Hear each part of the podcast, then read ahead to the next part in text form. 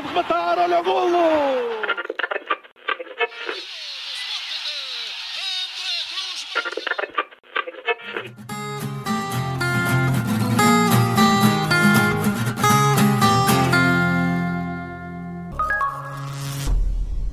Viva! Sejam bem-vindos ao segundo episódio da Noventena do Matraquilhos, a série em formato podcast que narra a história e as histórias do futebol português nos anos 90. Neste episódio, vamos falar daquilo que aconteceu entre julho de 1991 e junho de 1992. Olá, Rui Silva. Olá, Fragoso, estás bom? Tudo bem? Como aperitivo, qual é para ti a palavra-chave desta temporada 91-92? Eu disseste-me que podiam ser duas antes de começarmos a gravar e eu vou dizer segurança defensiva. Segurança defensiva. Olá, Rui Malheiro. Viva Pedro, viva Rui. O Rui Silva escolheu segurança defensiva para definir esta temporada e tu, concordas ou tens outra? Concordo, uh, sem dúvida nenhuma, segurança defensiva eu uh, diria cinismo, acho que é essa a base do título do Futebol Clube do Porto, e juntaria aqui a minha segunda palavra, já referente a outra equipa e àquilo que eu considero ter sido, a, se calhar, a equipa que melhor jogou futebol em Portugal em 1991-92, que é Boa Vistão. Boa Vistão, então, a começar a surgir. Antes de irmos à época 91-92, recordemos brevemente o que se tinha passado na temporada anterior. A 90-91, o Benfica de Eriksen regressou às conquistas do campeonato, com o bis de César Brito nas Antas como momento alto de uma temporada muito forte no campeonato. Artur Jorge não conseguiu o bicampeonato, mas venceu a Taça de Portugal frente ao Beira-Mar, antes de rumar novamente a França, desta vez ao Paris Saint-Germain. O Sporting começou a perder o controle da situação no ano anterior em Trás-os-Montes, em novembro de 1990, mas fez uma boa campanha europeia, perdendo nas meias finais da Taça UEFA com o Inter. Já o Boa Vista foi o melhor dos outros, lá está, começando então a construir o estatuto de Boa Vistão. Campeonato 90-91 foi nivelado por baixo, com muitas equipas separadas por poucos pontos. Desceram Nacional, Belenenses, Estrela Amadora, Vitória Sadino e Tircense. Subiram Passos de Ferreira, Estoril e Torriense. E no verão de 91, Portugal foi campeão de sub-20 novamente, campeão mundial, estando então no forno na geração de ouro da década de 90. A partida para 91-92, os favoritos eram os do costume, mas talvez a banda de música GNR já soubesse há muito tempo como é que ia acabar a temporada. Em maio de 92 lançam o álbum icónico Rock in Rio Douro e, para além de Annalise, Sangue Oculto ou Sub-16, uma das músicas mais importantes deste álbum, tão marcante da década de 90, na música portuguesa, foi então uma que viria a tocar vezes sem conta, anos mais tarde, no sistema de som do Estádio das Antas. Falo, claro, da pronúncia do Norte. Rui Malheiro, o campeonato da primeira divisão voltava a ter 18 equipas e por falar em música, talvez o êxito dos anos 80, Video Kill da Radio Star, pudesse ser adequada, mas não só a esta época, como toda a noventena. Logo à partida, que novidades temos para o arranque de mais uma temporada desta feita 91-92? é, temos logo a novidade de termos as três subidas de divisão. Tal como tu disseste, há uma redução para 18 clubes, quer na primeira, quer na segunda liga. Portanto, aquilo que se designa em Portugal como o futebol profissional passa a ter 40, de, passa de 40 clubes para 36 clubes. Nos 18 clubes da primeira divisão, as novidades são o Passos Ferreira, o Estoril e o Torriense, tal como falamos no último episódio. E, na verdade, tal como tinha acontecido em 90, 91, as equipas que sobem divisão não mudam de treinador. E temos Vítor Oliveira como treinador do Passos Ferreira, Fernando Santos como treinador de Estoril e Manuel Cajuda como treinador de Torriense. E curiosamente, nenhum destes três treinadores ao longo da temporada muda, ou seja, estabilizam-se no próprio clube. Em termos de início de temporada, há eh, quatro alterações nos comandos técnicos de clubes. A principal novidade, como é óbvio, é a chegada de Carlos Alberto Silva ao Futebol Clube do Porto. Um nome que, curiosamente, tendo sido selecionador brasileiro em 87 e 88, com a presença na, na, na final dos Jogos Olímpicos de 88 em Seul, a medalha de prata, a verdade é que quando chegou ao Futebol do Porto era muito desconhecido em Portugal e até chegou a haver eh, confusão entre este Carlos Alberto Silva e Carlos Alberto, o lateral direito do Brasil de 70, uma das melhores seleções da história do futebol. Carlos Alberto Silva chega com um bom percurso no, no futebol brasileiro, uh, treinou os principais clubes, principalmente de São Paulo, Uh, foi campeão brasileiro e naquela altura já há 13 anos, portanto em 1978, pelo Guarani, tinha sido campeão japonês no ano anterior pelo Kawasaki ah, e, curiosamente, para além daquela presença na, na, seleção brasileira em 87 e 88, chegava como, uh, com a fama de treinador disciplinador. Isto porquê? Porque não tinha tido um percurso como jogador de futebol e era formado em educação física pela Universidade de Minas Gerais. Depois acabou por ter, por ganhar a alcunha de professor Astromar devido às suas similitudes com a famosa personagem de Roque Santeiro. Para além disso, também ficou conhecido por ser um férreo disciplinador e, sobretudo, alguém muito místico. Ah, e não é por acaso que criou ah, um espaço no próprio Estádio das Antas para poder rezar todos os jogos e to todos os treinos a Nossa Senhora de Fátima, já que era um devoto de Nossa Senhora de Fátima. As outras três novidades, a principal delas, Manuel José, obviamente, a chegar ao comando técnico de Boa Vista, depois de um ano na segunda Liga a, a treinar a equipa do Espinho. Recordar que Manuel José tinha tido um percurso até aí uh, muito crescente no futebol português, tinha treinado Vitória de Guimarães, Portimonense, Sporting, passagem pelo Sporting de Braga, antes de uma segunda passagem pelo Sporting. Aqui no Boa Vista seria um pouco tudo ou nada para Manuel José e obviamente será, claro, uh, uma personagem muito forte dos nossos próximos episódios, inclusive é este.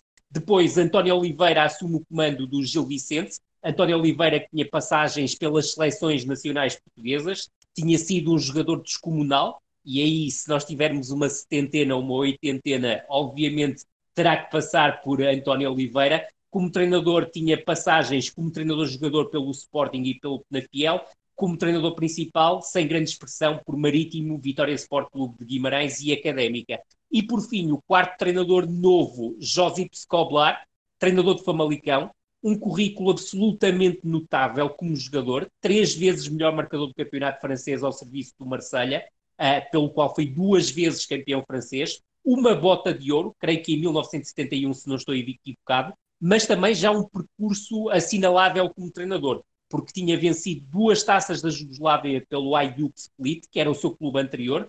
Tinha estado também no Dinamo de Zagreb, uh, também na Jugoslávia, uh, dois clubes croatas, mas ainda no campeonato da Jugoslávia, e também já tinha tido uma passagem pelo futebol alemão, pela primeira divisão, pela Bundesliga, pelo Hamburgo. Depois, de uma forma mais geral, Uh, mais jogos na televisão nesta temporada, é algo que é absolutamente assinalável e talvez o Rui nos queira dizer algo sobre isso.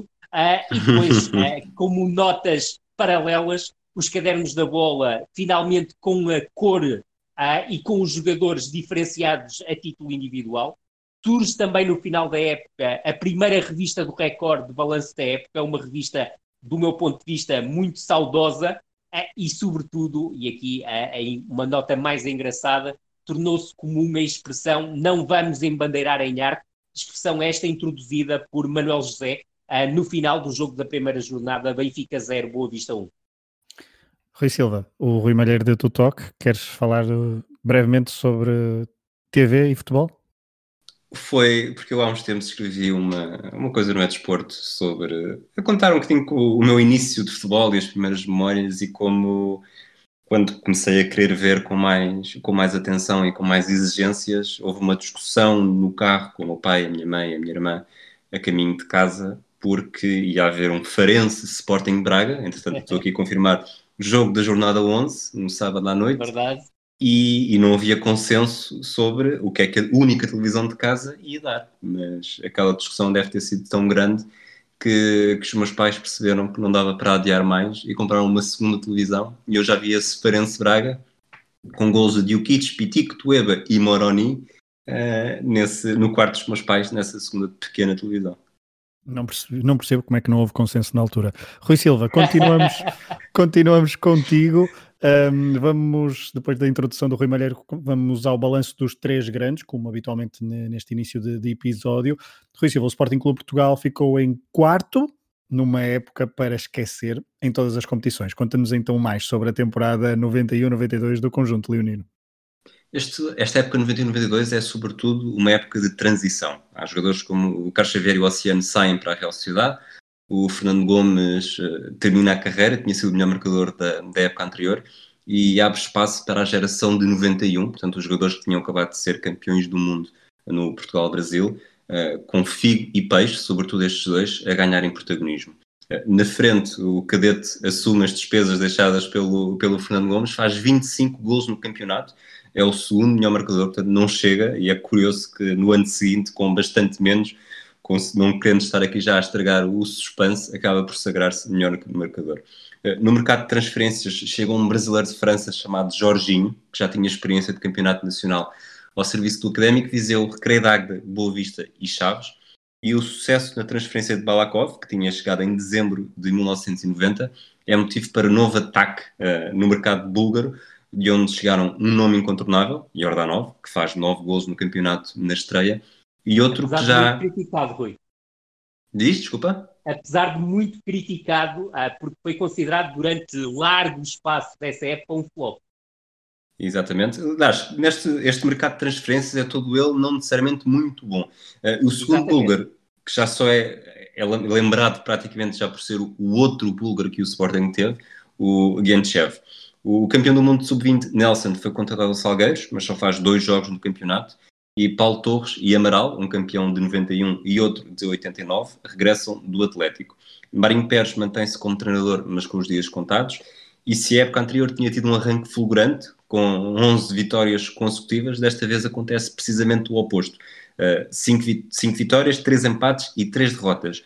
O pior ainda, por esta altura já tinha sido eliminado pelo, pelo Dinamo Bucareste de Bogdan Stelea e Dorinel Munteanu, entre outros, na Taça UEFA. Quando o Sporting é eliminado, uh, com 11 jornadas disputadas no campeonato, eh, era quinto classificado, a 5 pontos de um surpreendente líder, o Vitória Sport Clube de Guimarães. Eh, este 11 do Sporting, nesta temporada, composto por Ivkovic, Marinho, Luizinho, Venâncio, Leal, Peixe, Figo, Balakov e Felipe, e depois Cadete e Jordanov. Eh, o Sporting nunca luta claramente pelo título. Marinho Pérez é substituído em março por António Domingues, pouco depois da eliminação na Taça de Portugal frente ao Futebol Clube do Porto, nos oitavos de final, a única prova que ainda sobrava aos Leões. Eh, poderia parecer que nada mais poderia acontecer, mas na última jornada, eh, em Chaves, por culpa do empate a um golo, o Sporting é ultrapassado pelo Boa Vista, que vence em Braga. As duas equipas terminam com os mesmos pontos, mas, mas com os atrasados com vantagem no confronto direto.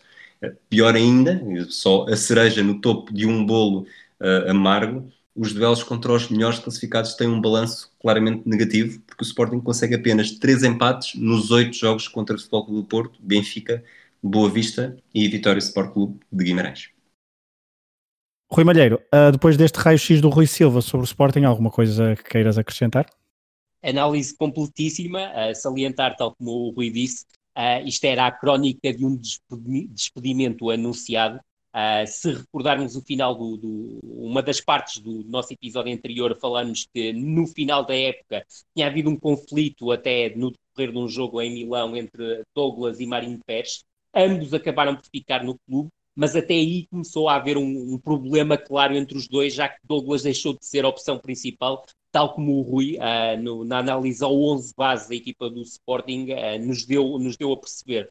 Para além disso, só salientar que para ver o, o tão caótico que foi a temporada do, do Sporting, a melhor série de resultados é, é quatro vitórias, conseguido entre a jornada 12 e a jornada 15, termina com uma derrota fora com o Passos de Ferreira à 16 jornada e essa irregularidade foi terrível para a equipa do, do Sporting porque se olharmos até para aquilo que foi o percurso fora de casa dos Leões, são cinco vitórias, seis empates, seis derrotas, ou seja, um percurso muito pobre e que acaba também por afetar esta temporada a Leonina.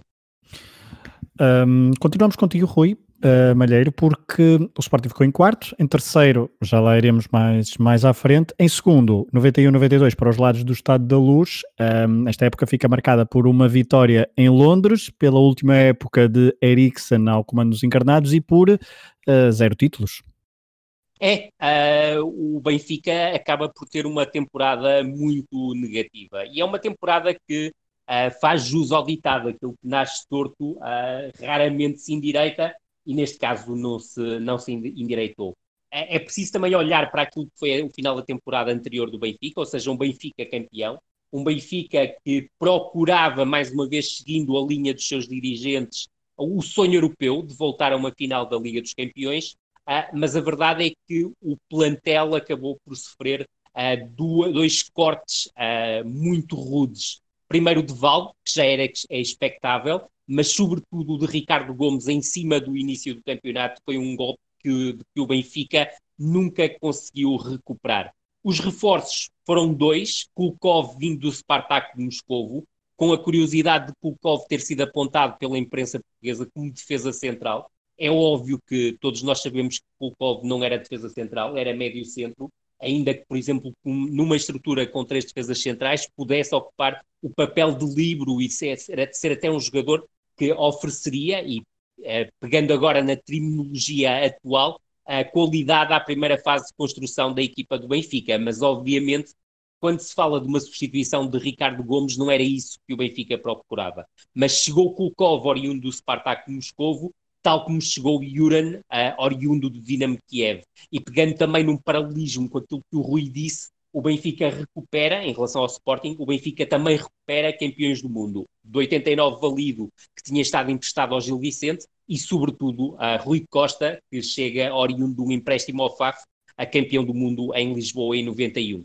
Aquilo que se nota e sente-se logo, a partir logo da primeira jornada, com a derrota em casa diante do Boa Vista, é um Benfica de uma irregularidade quase confrangedora. E não é por acaso que o Benfica, na primeira volta, perde nove pontos, fruto de uma derrota e sete empates, e na segunda volta, depois acaba por perder 13 pontos, fruto de quatro derrotas e cinco empates. No total da época, em 34 jogos para o Campeonato Nacional, o Benfica tem 17 vitórias, ou seja, só soma por vitórias metade dos jogos realizados. E o resto são 12 empates e 5 derrotas. Depois é só olhar também para aquilo que foi, e foi sem dúvida caótica, a fase final da temporada do Benfica, porque foi uma equipa que uh, cedo percebeu que Eriksen, que não pareceu particularmente motivado e chegou a falar-se até de uma eventual substituição uh, no comando técnico no decurso da temporada, algo que Jorge Brito, na altura presidente do Benfica, disse que nunca aconteceria, mas a verdade é que o Benfica só vence dois dos últimos nove jogos de campeonato,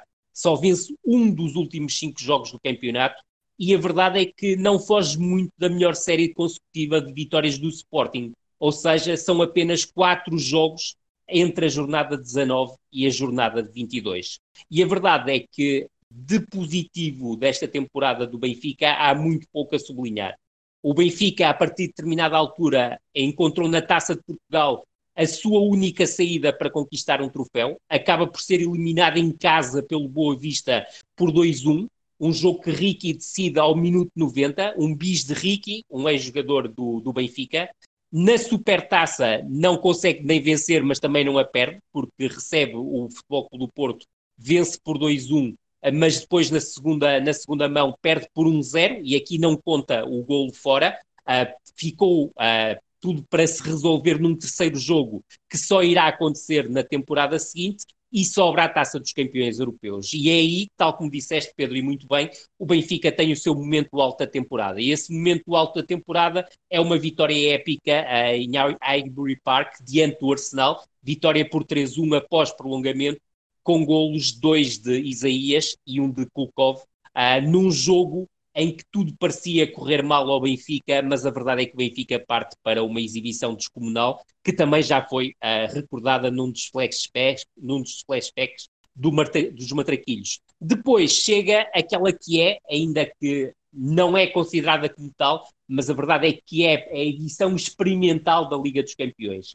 E o trajeto do Benfica nessa edição experimental da Liga dos Campeões está muito longe de ser convincente, ainda que tenha chegado à última jornada com a hipótese de qualificar, mas era uma hipótese muito tenue, porque passava pela hipótese do Benfica vencer em no camp diante do Dream Team do Barcelona, orientado por Johan Cruyff. Até aí, derrota diante do Kiev fora por um zero, gol de Salento num jogo marcado pela lesão grave do Rui Águas, empata zero em casa com, com o Barcelona, um bom resultado, depois empates a um com, com o Sparta de Praga, quer em casa, quer fora.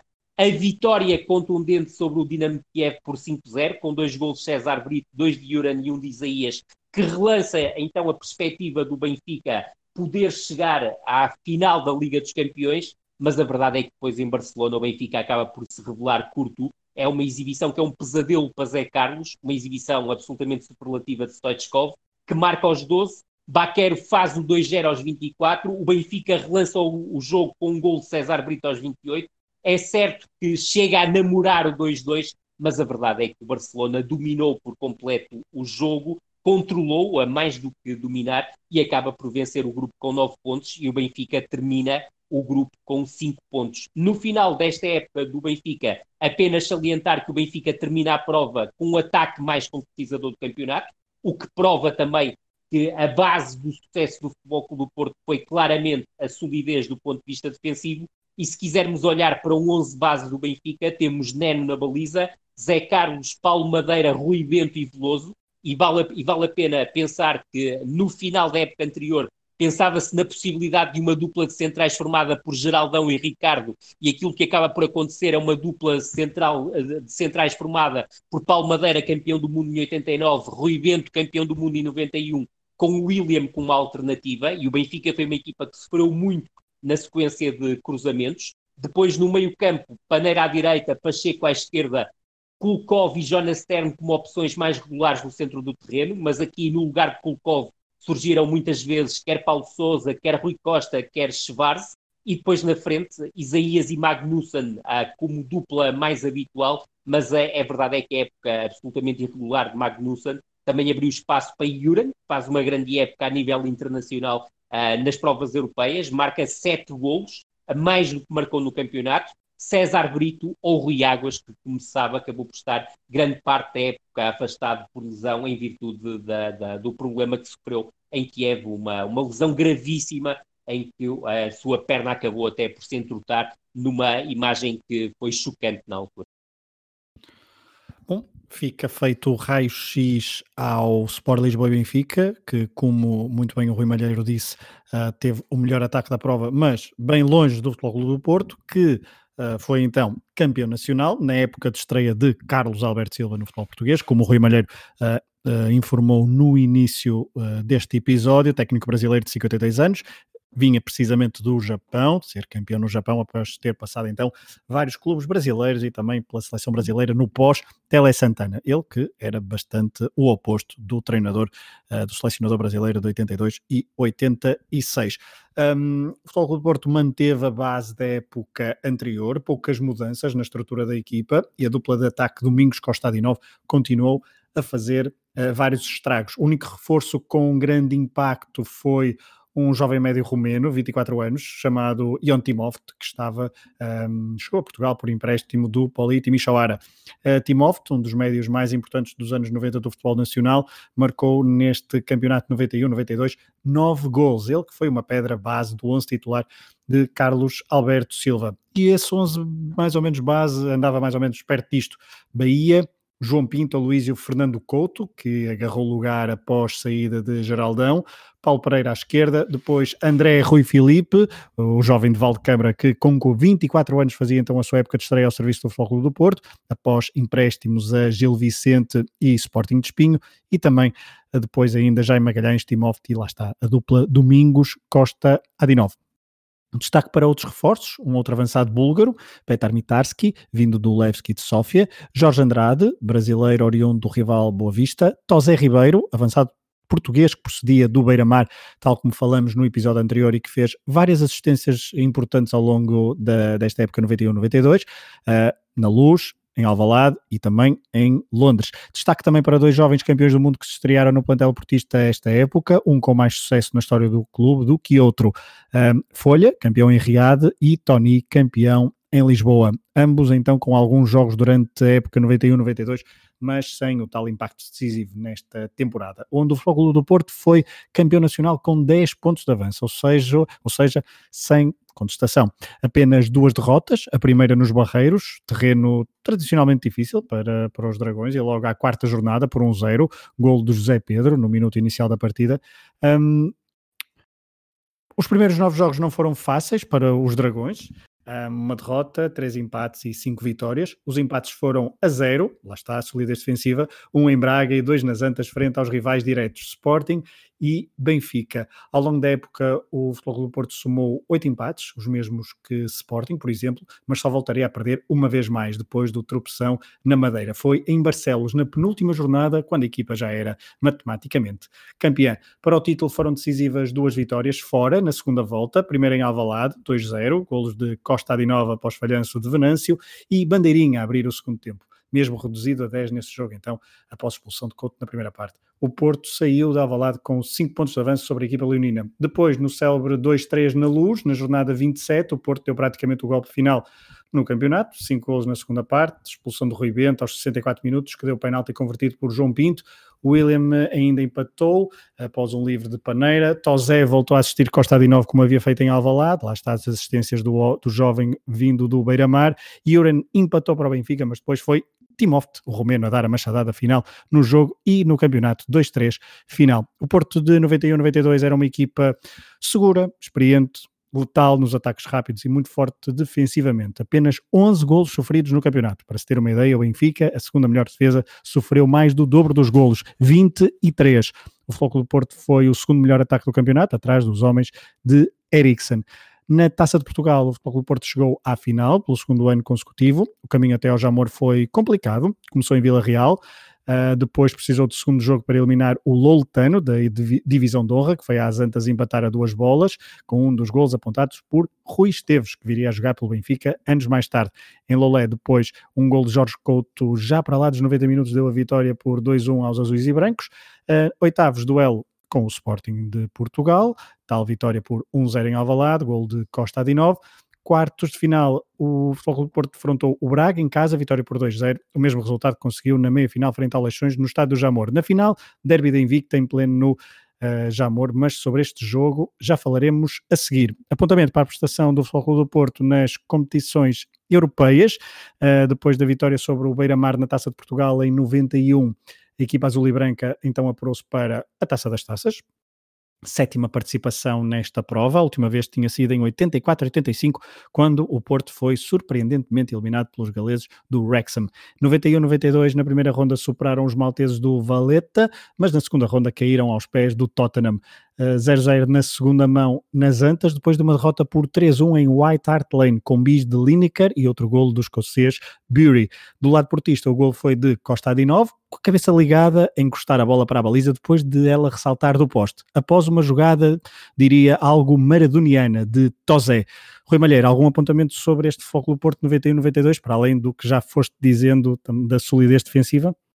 É, o ponto o ponto chave é claramente a solidez defensiva. Foi na, com base nessa solidez, na rigidez tática que era a marca de Carlos Alberto Silva e tal como disseste muito bem, é, era um treinador é exatamente uma escola totalmente oposta, oposta à de Tele Santana, acabou por ser a marca de um Futebol Clube do Porto que uh, foi muito cínico a explorar o contra-ataque. A melhor série de resultados do Futebol Clube do Porto acaba por ser oito vitórias consecutivas entre a jornada 21 e 28, onde está incluída a tal vitória que é chave na, na decisão do campeonato, em a retomar de vez com as contas do campeonato, que é a vitória do Futebol Clube Porto no Estádio da Luz por 3-2, mas sobretudo salientar um aspecto. Uh, Carlos Alberto Silva não foi um treinador que tenha caído muito no goto do, dos adeptos. A conquista do título acabou por ser absolutamente determinante para apagar até alguns focos de contestação que havia em seu redor, porque muitas das suas opções tinham claramente um cariz defensivo. Uh, e não raras vezes, apesar da época fantástica de Timóteo deixou-o no banco, o mesmo acontecendo com Domingos, uh, de forma muitas vezes a reforçar a zona de meio campo com mais uma unidade uh, e no, no Futebol Clube do Porto isso acabou por gerar alguma contestação à falta de qualidade futebolística que a equipa uh, apresentava. No entanto, o Futebol Clube do Porto ganhou com toda a justiça e, mais uma vez, temos que salientar a consistência defensiva foi absolutamente chave para um triunfo que não causou qualquer tipo de dúvida uh, do Futebol Clube do Porto, que assim regressou aos títulos de campeão nacional. Regresso do Porto então ao título. Uh, Rui Silva, há pouco já fomos uh, falando do Boa Vista, mas a bola é tua porque temos que falar do primeiro dos outros. E o primeiro dos outros intrometeu-se uh, no, nos três grandes, nos chamados três grandes. Ficou em terceiro, um, depois do quarto lugar em 90-91, o Boa Vista, agora de Manel José, então chegou ao terceiro lugar numa época marcante na história do clube achadrezado. Exatamente, é a época que ficou, ficou conhecida por uh, a equipa das camisolas esquisitas. É preciso recordar que este verão de 91 é marcado pela tal chegada de Manuel José ao Clube do Bessa, uh, integrado numa estratégia de Valentim Loureiro para garantir que o clube se conseguia não só intrometer entre os grandes, mas também ganhar uma nova dimensão europeia. O plantel teve reforços muito significativos, uh, e aqui é, é uma ideia transversal a praticamente todo o campeonato. Uh, com 19 anos e acabado de vencer o Mundial de Sub-20, João Pinto regressava uh, depois de uma experiência traumática, palavra do próprio, no Atlético Madrid. Fernando Mendes e Samuel chegavam do Benfica, Ricky do Estrela da Amadora, Tavares do Foco do Porto e Pular, um guarda-redes jugoslavo, vinha de Espinho, onde tinha sido treinado por Manuel por Manuel José, exatamente. O arranque da temporada com uma vitória sobre o Benfica na luz uh, foi premonitório de que algo histórico estava para acontecer. Até ao final de outubro, na nona jornada, já o Boa Vista tinha batido o Inter, uh, campeão em título na Taça UEFA, uh, na eliminatória que cunhou a tal expressão de equipas de camisolas esquisitas, e estava apenas a um ponto do líder, o, o Vitória Ninhoto, com os mesmos 13 pontos de Futebol Clube do Porto e Benfica. Apesar de tudo, as coisas depois acabaram por piorar. Novembro foi um mês aziago, três empates e uma derrota nas cinco jornadas seguintes. E a eliminação frente ao Turino na Taça UEFA fizeram baixar a fasquia e mantiveram o Boa Vista com a tendência negativa de nunca conseguir passar duas eliminatórias consecutivas nas competições europeias. Eh, ainda assim, o Boa Vista de Noel José não, não se deixou desmotivar em demasia, garantiu o terceiro lugar na última jornada do campeonato, depois de ter entrado a perder em Braga, eh, fez a reviravolta e no desempate no confronto direto com o Sporting, lá está, eh, garantiu o terceiro lugar. Depois de em 90-91 ter conseguido apenas dois pontos nos seis jogos com os grandes, o Ovista mostrou que estava claramente aqui a, ganhar outro arcabouço para estes duelos. Eh, ganhou os dois jogos com o Benfica, venceu um e empatou outro com o Sporting e só não conseguiu vencer o Futebol do Porto, conseguindo, ainda assim um empate. Esta, esta evolução contra os grandes foi ainda mais notória na Taça de Portugal, onde bateu o Benfica na meia-final, como o Rui Malheiro já disse, na luz, e o Futebol do Porto na final do Jamor, como tu já começaste a dar alguns toques. O Ricky, o avançado nigeriano, foi mesmo a maior figura do plantel, marcou 30 gols no campeonato, eh, com destaque para 4 hat-tricks e um jogo memorável de 5 golos ao Estoril. Eh, o 11 base deste Boa Vista tinha Pudar na baliza, uma defesa com Paulo Souza, Samuel, Pedro Barney e Fernando Mendes, uh, Casaca, Bobó, Tavares e Nel no meio campo e um ataque com João Pinto e Ricky. Uma última frase era claramente o início do Boa Vistão dos anos 90. Uh, Boa Vistão, então, em terceiro neste campeonato 91-92. Uh, Rui Malheiro, alguma nota para além do que o Rui já adiantou? Não, o Rui toca no, no, nos pontos essenciais de uma temporada absolutamente notável do, do, do, Boa Vista, ou seja, a ganhar os três jogos diante do Benfica, dois para o campeonato, um para a taça, sendo que dois deles foram disputados no Estado da Luz, uh, uma vitória e um empate diante do Sporting, uma vitória, um empate e uma derrota do futebol diante do Futebol do Porto, sendo que a vitória vale um troféu. É uma época de ouro, salientar que, tal como o Rui disse, elimina também na primeira eliminatória o Inter, então campeão da, da Taça UEFA, na própria competição. É, é uma jornada épica para, para o Boa Vista, uma vitória 2-1 em casa e depois um empate 0-0 fora, com uma exibição maiúscula do, do Pudar, e depois salientar que a eliminação diante do Turino acontece contra o finalista vencido da, da competição. E a verdade é que muitos de nós, que naquela altura, tal como eu, ah, tinham 15 anos naquela altura, recordam-se dessa eliminatória porque Lentini jogou e Lentini, meses depois, acaba por se tornar, naquele que era à altura, o jogador mais caro da história do, do, do futebol mundial.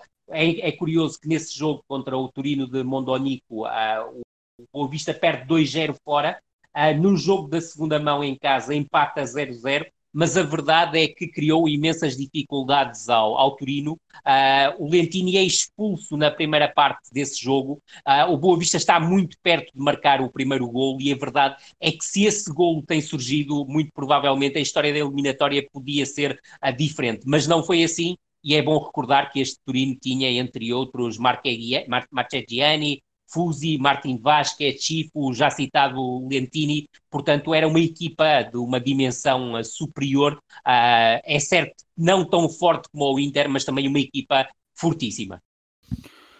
Um, Rui Silva, voltando a ti, há pouco falavas do, da Taça de Portugal e talvez possamos já uh, encerrar esse capítulo, até para encerrar o capítulo Boa Vista, o Boa Vista uh, na final do Jamor bateu o Futebol do Porto e uh, pôs a cereja no topo do bolo desta temporada 91-92.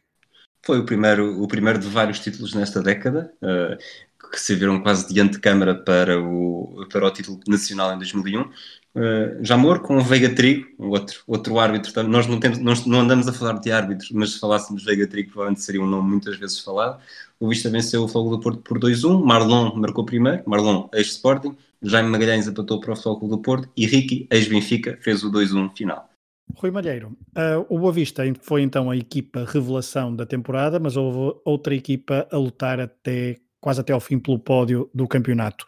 Um, estamos a falar, obviamente, da equipa de João Alves, o Vitória da cidade de Guimarães. Um, algumas pinceladas sobre este Vitória e também sobre outras equipas que ainda sonharam com a Europa praticamente até ao fim e que andaram ali numa luta muito particular. É, vamos a isso. Uh, o Vitória acaba em quinto lugar com 41 pontos. Algo muito importante a sublinhar. Até à 11 jornada, o Vitória estava na luta pelo título, ou seja, o primeiro terço de campeonato o Vitória de Guimarães consegue oito vitórias, dois empates, uma derrota. Era uma equipa uh, de vocação claramente ofensiva. Saliento aqui o papel de, de Ziado, um jogador que já tínhamos uh, rememorado no episódio anterior, mas que nesta temporada faz 15 golos. Mas era um, um Vitória muito sólido, com jogadores como o João Batista, Caio Júnior, infelizmente malogrado naquele tristíssimo uh, acidente da equipa do Chapecoense, mas também o surgimento, por exemplo, de Paulo Bento e de Pedro Barbosa, ainda aqui numa fase de suplente utilizado, mas muitas vezes utilizado por uh, João Alves, que manteve-se fiel à sua habitual imagem, que é reunir em seu redor um elenco de jogadores que conhece de outras paragens. E a verdade é que mais uma vez isso aconteceu. Entre outras equipas que também podemos aqui destacar, o sexto lugar do Farense, de Paco Fortes, uma clara aposta na continuidade, uma equipa com uma premissa mais defensiva, mas que buscava muito o jogo exterior, principalmente através de contra-ataques, a velocidade de jogadores como Pitico, por exemplo, ah, era absolutamente determinante, e Mané à esquerda, Pitico à direita, depois, já um sinal daquilo que vinha, viria a ser o Marítimo dos anos seguintes, mas principalmente do ano seguinte, que é uh, o desempenho com Paulo Autuori, e aqui claramente uma equipa de tração à frente. Uh, destacar, obviamente, o talento de Edmilson, o talento e o golo uh, de Edmilson, de Admir, que ressurge aqui no Marítimo depois de passagens pelo Benfica e pelo Boa Vista, e depois do tal lateral de pé canhão, que o Rui já falou no episódio anterior, Heitor, que, é um, que era um jogador absolutamente notável e que marca nove golos ao longo da temporada. A última nota para o, o Estoril de Fernando Santos, que é o primeiro, se quisermos, da classificação dos promovidos, mas há uma primeira volta notável da equipa do Estoril, que termina em sexto lugar, mas depois uma segunda volta muito negativa, que atira a equipa para a metade baixa da classificação. No entanto, salientar que esta equipa revela uh, Erwin Sanchez, emprestado pelo Benfica, uh, depois junta dois jogadores com experiência de seleção búlgara, uh, e que não eram nada vulgares, diga-se, Voinov e Mladenov, e duas grandes revelações que acabam por se transferir para o Benfica, Elder e Mário Jorge. Rui Silva, vamos ao habitual, ao habitual, habitual, ao segundo top 10 transferências desta noventena, época 91-92. Que nomes é que tu destacas, então, que se revelaram uh, como novas caras desta temporada do Futebol Nacional? Eu, nesta época, gostava de fazer aqui algumas, alguns apontamentos laterais primeiro. Uh, falar dos campeões do mundo de 91 que ganharam destaque no campeonato. Houve estreias, uh, Algumas já falámos, Tony no Porto, Rui Costa no Benfica, uh, no Marítimo, emprestado pelo Benfica, uh, Tó Ferreira no Famalicão e Luís Miguel, que faz os únicos minutos que acabaria por ter na primeira divisão no Gil Vicente. Os jogadores que se consolidaram, uh, o Rui Bento no Benfica, João Pinto de regresso ao Boa Vista, Paulo Torres de regresso ao Sporting, Nelson contratado ao Salgueiros também pelo Sporting, Figo passa de 120 minutos em duas temporadas para titular em 34 jornadas, Peixe também passa a ser titular regular. Jorge Costa dá mais um passo e salta do Penafiel para o Marítimo. Capucho passa de suplente a titular em Barcelos. E dos campeões uh, de, do jogo de Lisboa em 91, uh, eh, só João Oliveira Pinto não joga durante toda a época no Sporting e há quatro jogadores na divisão de honra. Gil, não Avarense, Abel Xavier, que tinha descido com o Estrela Amadora, e Cal e Tulipa, que são emprestados pelo Futebol do Porto ao Rio Ave. Uh, tirando isto, e entrando naquilo que nos trouxe aqui, eu no primeiro episódio não disse, mas eu criei um, um, critério de não falar mais do que um jogador por cada equipa, mesmo que, tenham, que tenha havido dois reforços uh, bastante bons. Uh, portanto, no Futebol Clube do Porto já falámos de Timóteo, Timóteo que tinha defrontado o Sporting na época anterior ao serviço do time Salara, acaba por ter um, um, desempenho, como tu disseste, muito importante. Uh, no Benfica, Juran, também podia ter ido Kulkov, o outro russo que até tinha mais importância nos jogos decisivos ao longo da, da sua carreira na luz, tanto Verdade. em Londres contra o Arsenal, como também em 94 em Leverkusen. Uh, depois, Ricky, Boa Vista, contratado ao Estrela Amadora, faz 30 golos, sai o seu melhor marcador, fez 59 golos em três temporadas. Uh, no Sporting, destaquei Jordanov, sobretudo Jordanov, porque está, ele tecnicamente joga até 2000, 2001, acaba por ser um jogador que passa por todo este toda esta dimensão do Sporting de regresso ao título. Teve sempre muitos azares, seja, acidentes, problemas graves de saúde, lesões. Uh, é um jogador dos anos 90 do Sporting, mesmo nunca tenha sido verdadeiramente decisivo ou muito goleador faz todo este percurso. Uh, no Vitória Sport Clube de Guimarães, Pedro Barbosa foi recrutado ao Friamundo na divisão de honra, não pega destaca, faz apenas dois gols em 17 jogos no campeonato, mas, mas começa a consolidar-se como uma figura de equipa minhota. Na altura, vai acabar apenas... por ser na temporada seguinte, uh, Pedro, Exato. não é? Conhecido, conhecido, apenas por Pedro, precisamente. Um, e no Marítimo, Heitor, o Rui Malher também já falou dele. Uh, em Chaves, uh, descoberto em Zagreb, chega Carol Glan, é o primeiro passo de, do jogador, do avançado no futebol português. Depois é mais conhecido pelo que fez em Braga, mas tem duas épocas memoráveis em Chaves com 17 golos. Uh, o Estoril Sanches, também já falámos dele. No Famalicão, Dan, o Bósnio foi contratado ao, ao, FK Sarajevo e marcou 8 golos na época de estreia. Uh, e Vitor Oliveira disse um dia, numa entrevista ao jornal I, que foi o melhor jogador que treinou em Portugal. Uh, não costuma estar entre os mais memoráveis estrangeiros da década, mas tinha um talento fenomenal e depois de uma época no Famalicão esteve 4 anos em Guimarães, lá está onde foi treinado por Vítor Oliveira. Para terminar, um jogador que também falámos em 90-91, Abílio, chega das Antas para o Salgueiros e dispensa apresentações hoje, 29 anos depois. Mestre do meio campo, punha a bola onde queria, era especialista nas bolas paradas, passou por Belenenses, Campo Meirense, Aves também, chegou a uma final da Taça Portugal com Leixões, mas é, foi neste Salgueiros em que, em que ele conseguiu muitos dos melhores momentos da carreira, também um momento, um momento mau, mas esse logo falaremos mais quando for essa época. Rui Malheiro, alguns, estes nomes são uh, os top, o top 10 desta temporada. Queres nos dar mais algum outro nome desta, uh, de uma época onde apareceram então uh, outras caras novas para o futebol português? É, o Rui toca no, nos nomes absolutamente cruciais. Há muito pouco a acrescentar. Uh, o, o, Rui foi muito pelo caminho dos jovens e, e, muito bem, até porque estávamos a falar de duas gerações de ouro do futebol português.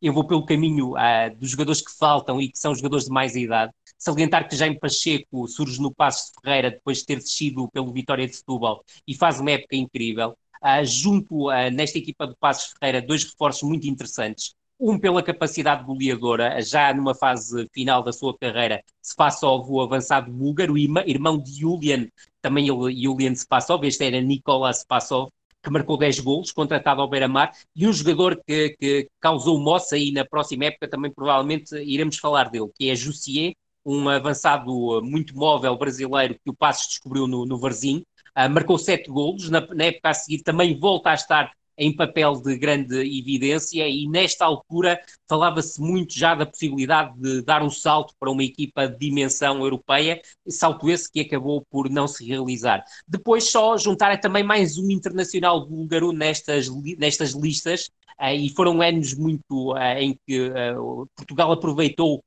o mercado que surgia do, do, leste. No caso foi o Torriense, que com bastante surpresa vai buscar um, um internacional búlgaro que jogava na Grécia, no Ionikos, que era Dragolov, que acaba por marcar seis golos, numa época e como, como sabemos o Torriense acaba por descer de, de divisão. Depois, para finalizar, só a nota para o Gil Vicente, de António Oliveira, uma aposta claramente em jogadores veteranos, formou uma, uma, uma defesa com Miguel ex-Sporting, Laureta ex-Braga, Morato que teve muitos problemas com lesões, mas um jogador que tinha estado no Belenenses, mas anteriormente com passagens quer pelo Sporting, quer pelo Futebol Clube do Porto, e o longilíneo avançado Armando, ex-Boa Vista, anteriormente também no Salgueiros, que acaba por ser o, o melhor marcador da equipa do, de Barcelos ao apontar sete golos.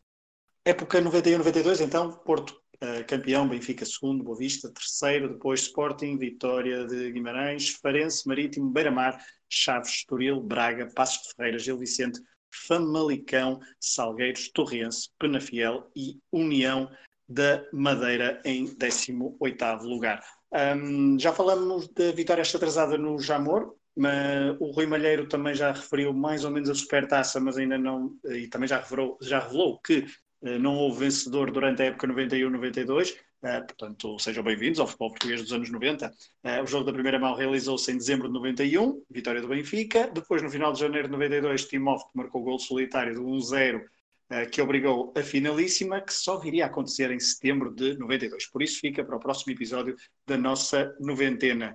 Na, na divisão de honra, para onde queiram então Torrense, Penafiel e União da Madeira, época 91-92 fica marcada pelo título do Sporting de Espinho, pelas subidas também de Belenenses e Tircense, isto porque os 22 golos de Iekini, que fizeram dele o melhor marcador deste campeonato, não foram suficientes para o Vitória Sabino regressar ao convívio dos grandes. Lá por fora, o Dream Team de Cruyff juntou ao bicampeonato a vitória na Taça dos Campeões Europeus. Pela primeira vez na história, então, o clube catalão sagrava-se campeão europeu de clubes graças ao, remate de Ronald Koeman, frente à Sampdoria de Boskov. Viali ainda deve estar a lamentar a oportunidade perdida bem perto do final dos 90 minutos. Na Taça UEFA, o Torino chegou à sua primeira final europeia, já falamos dele aqui há pouco por causa do Boa Vista, mas quem venceu o troféu foi o Ajax de Louis van Gaal, na sua época de estreia como treinador principal. 2-2 em Turim, bis de casa grande para os italianos, Jonk e Petersen marcaram para os holandeses, que em casa empataram a série e levantaram o troféu. E também foi nesta edição da Taça UEFA que um tal de Zinedine Zidane se estreou em palcos europeus, mais precisamente no estado do BES, em setembro de 91, frente ao Salgueiros, jogo de estreia também da equipa de Vidal Pinheiro, nestas andanças. O Cane de Zidane perdeu 1-0 no Porto, gol de Jorge Plácido, mas em França, após idêntico resultado, bateu os salgueiristas nas grandes penalidades. A final da Taça das Taças foi decidida em Lisboa, no Estádio da Luz, quase deserto, cerca de 16 a 17 mil pessoas. O Werder Bremen de Otto Reagel bateu o Mónaco de Arsène Wenger, Rui Barros e também de Jorge Weah. Foi por 2-0. A época de 91-92 fica marcada a nível internacional por vários acontecimentos. A chegada de Schmeichel ao Old Trafford, por exemplo, e também de Cantona à Inglaterra, onde com o Leeds venceu a última Division One da história pois o modelo Premier League estava prestes a começar. 91 marca também a edição do primeiro Mundial Feminino na China, com vitória norte-americana. A AC Milan foi campeão invicto. O Stuttgart foi campeão pela segunda vez na Bundesliga nesta última, numa última jornada diabólica. E na Libertadores de 92 houve duelo Bielsa-Tele Santana, com vitória a sorrir ao São, ao São Paulo. E Voltando à Europa, o Real Madrid de Leo Benacer ainda não sabe como perdeu a Liga Espanhola na última jornada nas Canárias, frente ao Tenerife de Jorge Valdano e Fernando Redondo. Sobre seleções, Portugal falhou novo apuramento para uma fase final, depois de em julho de 91 trocar de selecionador, subindo Carlos Queiroz à seleção A. Portugal fez então três jogos para o apuramento, duas vitórias em casa pela margem mínima, um zero frente à Finlândia com mais um gol de César Brito nas Antas e a fechar uma vitória na luz frente à Grécia, um zero gol de João Vieira Pinto. Pelo meio, a tal derrota comprometedora em Roterdão, frente à Holanda de Rinos Mikkels, um zero também, no remate de Witschega, onde Bahia foi mal batido. Portugal não foi então ao Euro 92, na Suécia e na Dinamarca, eh, na Suécia, aliás, e a Dinamarca, assim é que é, também não conseguiu o bilhete, mas lá está, inesperada convocatória à última hora, fruto de desqualificação da Jugoslávia com o país em guerra civil, abriu portas para um dos contos de fadas do futebol moderno. Luís Silva, eu sei que tens andado a ver este torneio para esta altura, o que é que nos tens a dizer muito rapidamente sobre o futebol praticado no Euro 92? Acabei, acabei na última madrugada, posso dizer-te isso. Vi, vi a final duas vezes, porque a final também está a ser preparada para um flashback. E posso dizer que as duas primeiras jornadas dos dois grupos foram muito más, e muito más mesmo. É um torneio, é um torneio que eu guardo com carinho por ser o primeiro que me lembro, e na altura não, não tive esta noção. A partir da terceira jornada começa a melhorar. E, e se é certo que a Dinamarca tem uma história bonita, uh, acho que não há dúvida que a Holanda era quem jogava, quem jogava mais e tinha melhores jogadores, tinha, tinha melhor treinador e mesmo em campo pareceu sempre melhor do que qualquer um dos adversários. Uh, individualmente, uh, Brolin, Assler, sobretudo Assler talvez, uh, foram jogadores que, que voltaram a ficar na retina. Muito bem. Rui Malheiro, voltando a Portugal, e para terminar este episódio, este segundo episódio da noventena, faço duas perguntas numa. Um, jogo mais importante da temporada e memória inesquecível de 91-92. Uh, o jogo mais importante da temporada, eu podia ir por, por vários caminhos, mas obviamente vou para o jogo que acabou por uh, ditar o título. Do meu ponto de vista, mesmo que o Benfica tivesse ganho, o Futebol Clube do Porto uh, seria campeão esta, é, nesta temporada, mas a verdade é que o cheque-mate foi dado pelo Futebol Clube do Porto na luz, a 22 de março de 1992, jornada 27, Benfica 2, Futebol Clube do Porto 3.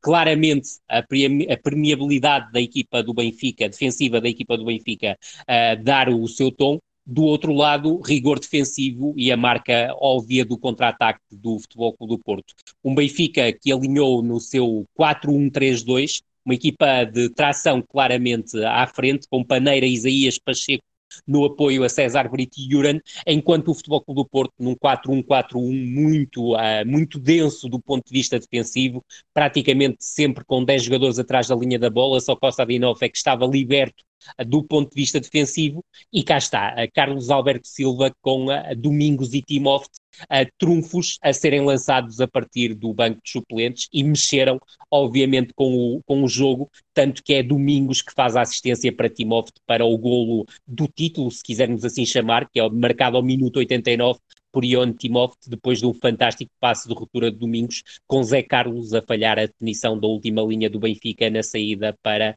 fora de jogo. De resto, a salientar que, tal como disseste e muito bem, foi um jogo decidido na segunda parte. João Pinto, aos 64 minutos, adianta o Futebol Clube do Porto, de grande penalidade. É uma grande jogada individual do, do Rui Filipe, que depois é derrubado pelo Rui Bento, ainda que seja um, um penalti que foi muito polémico na altura e continuam a existir dúvidas se há toque ou não há toque. Não vou ser eu que as vou dissipar uh, tantos anos depois, quase três décadas depois.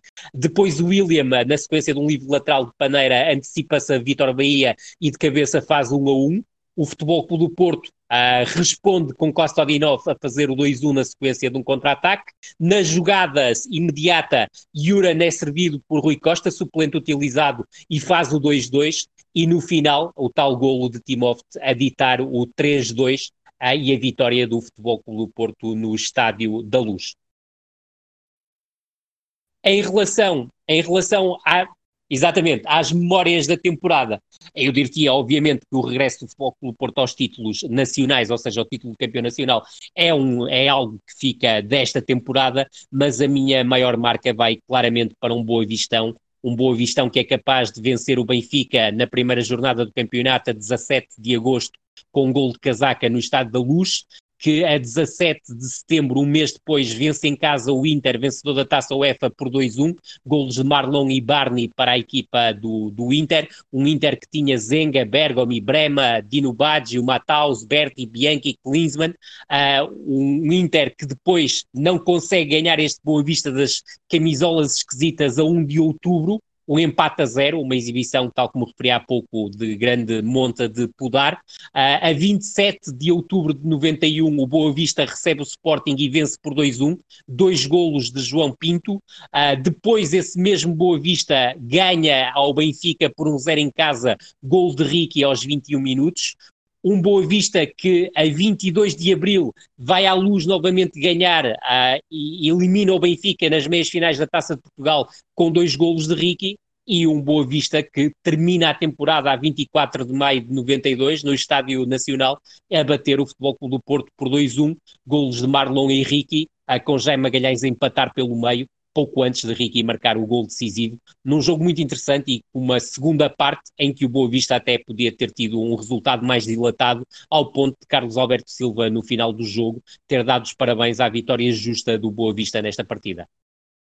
E que proporcionou uh, partilhamos isto, podemos, dizer, podemos confidenciar, um, uma conferência e uma flash interview de Manuel José, cheio de estilo. Muitas vezes nós recordamos o Quinito no final da Taça de Portugal, mas isso nos anos 80, creio, mas uh, Exatamente. o Manuel José Pat no início Gala. dos anos 90 também era uh, já bastante superlativo, se puderem espreitar o Manuel José no YouTube no, depois de conquistar então a Taça de Portugal para o Boa Vista, que começava a ser Boa Vistão. Terminamos assim então o segundo episódio desta noventena, dedicado a 91-92, que, como perceberam, teve várias, várias, teve muita pronúncia do Norte, assim é que é, com o Futebol do Porto campeão à defesa e o Boa Vista a, a dar cartas, não só na Europa, mas também em Portugal. Um, aos dois Ruiz, obrigado mais uma vez por esta viagem, foi um prazer estar com, convosco. Muito obrigado, esta, Pedro. Esta recordação um de 91, 92. Abraço para os dois e abraço aos nossos ouvintes que estiveram deste lado. Obrigado por terem estado deste lado e não, não se esqueçam, há mais episódios eh, da noventena no forno. A próxima é 92, 93.